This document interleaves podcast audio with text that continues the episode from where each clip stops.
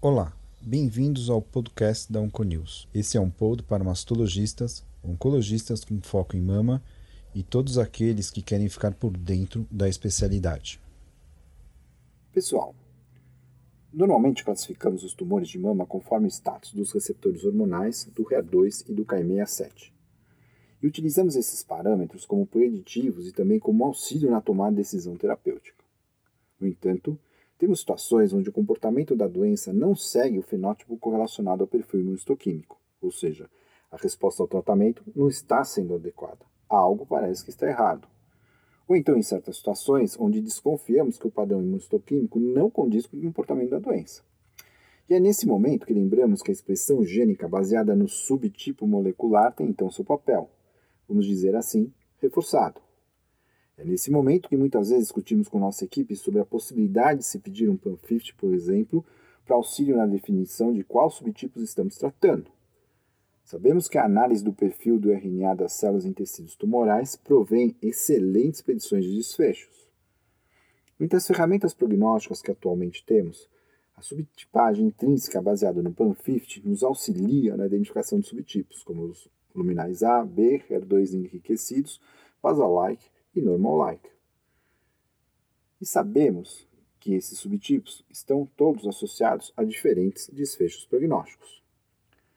Apesar de ter uma importante utilidade, ainda é controverso se essas plataformas genômicas poderiam ser aplicadas rotineiramente ou, em muitos casos, a limitada imunistoquímica poderia ser sim, além de menos custosa, adequada.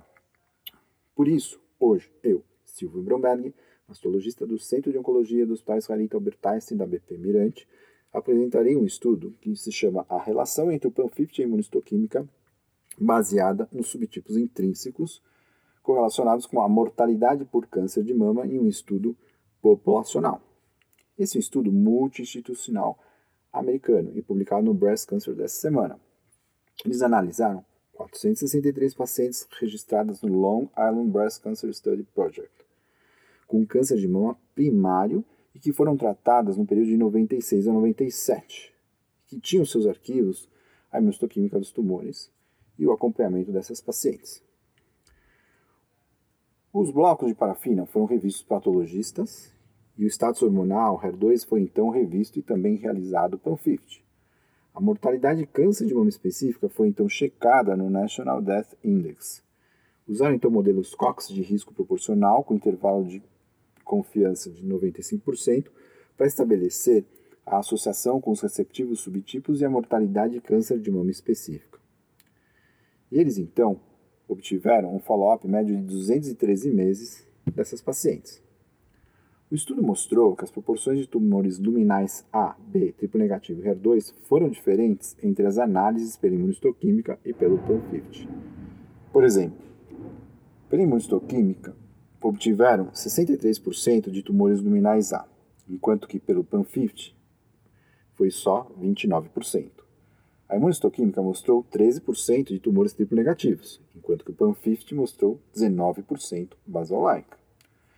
A distribuição dos tumores baseados pela imunistoquímica pelo PAN50 viram que 69% dos tumores luminais na imunistoquímica eram também luminais no PAN50, e houve 95% de concordância com os tumores não luminais. Comparando a mortalidade de câncer de mama específica entre imunistoquímica e o PAN50 e analisando as curvas de Kaplan-Meier, a gente vê que elas ficam bem separadas, sugerindo que ambos os métodos têm força prognóstica e, como esperado, pela imunistoquímica, as pacientes luminais e pelo PAN50 tiveram uma melhor sobrevida, enquanto que os tumores HER2 positivos, em ambos os métodos, mostraram um pior desfecho. Pela imunistoquímica, se olharmos o hazard ratio para a mortalidade de câncer de mama específica, sempre comparando com o luminal, a gente vê que é, para as pacientes HER2 era um hazard ratio de 2,84 vezes piores de evolução e desfecho que as pacientes luminais A. As triplo negativas tinham uma evolução pior que luminais A de 2,42. As pacientes triplo positivas tiveram um risco de morte de câncer de mama específica 34% maior apesar dessa diferença não atingir uma significância estatística. Em relação ao PAN50, quando vemos o hazard ratio para mortalidade de câncer de mama específica, comparando também com o luminal A, eles veem que o hazard ratio foi de quatro vezes mais para o luminal B, ou seja, o luminal B teve uma mortalidade quatro vezes maior. Em relação ao HER2 enriquecido, foi um hazard ratio de 6,8 e para o subtipo basal-like um hazard ratio de 4,7. Enfim, apesar da imunistoquímica ser o standard of care em nossa rotina, a ideia de que o PAN50 performa melhor na predição de mortalidade de câncer de mama específica para tumores receptor hormonal positivo é verdadeira, mostrando que essa plataforma pode ajudar em um melhor manejo dessas pacientes. O PAN50 ainda estratifica melhor o subtipo luminal, onde as pacientes luminais A estão associadas a uma melhor sobrevida que as pacientes luminais B. Explorando a concordância entre os dois métodos, viram que a menor concordância foi entre tumores triplo positivos e subtipos luminais B, o que está em acordo com outros estudos. Talvez a falta de pesquisa do KI67 nesse estudo tenha contribuído para a discordância entre os métodos, e vale lembrar que a presença de metástase linfonodal também não foi considerada no desfecho dessas pacientes.